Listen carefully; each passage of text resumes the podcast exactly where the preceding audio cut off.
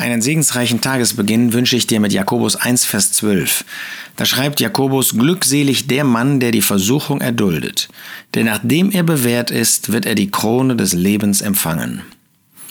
Jakobus ist ein Mann von Glaubenswerken. Er ist ein Mann, der uns zeigt, wie sich der Glaube sichtbar offenbart in dem Leben eines Christen. Und jetzt spricht er davon, dass ein Christ, dass ein Gläubiger mit Versuchungen, mit Prüfungen zu tun hat. Und ihm geht es hier um Prüfungen von außen. Da ist vielleicht der Arbeitsplatz, der in Gefahr ist. Da ist vielleicht ein Arbeitskollege, der dich mobbt. Da ist vielleicht ein Chef, der dir immer wieder einen reindrückt.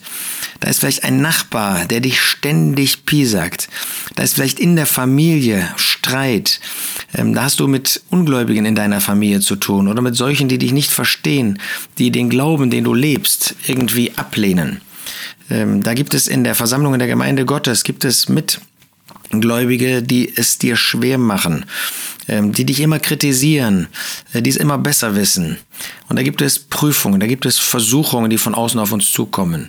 Und da wird derjenige äh, glückselig genannt, der sich bewährt, der sie erduldet, der bereit ist, in dieser Situation, die schwierig ist, nicht einfach wegzulaufen, der nicht aus der Haut fährt, ähm, der nicht auf den Tisch haut, sondern der in dieser Situation mit dem Herrn Jesus lebt, der die Gemeinschaft des Herrn Jesus sucht und dabei die richtige Antwort in Sanftmut und in Weisheit gibt.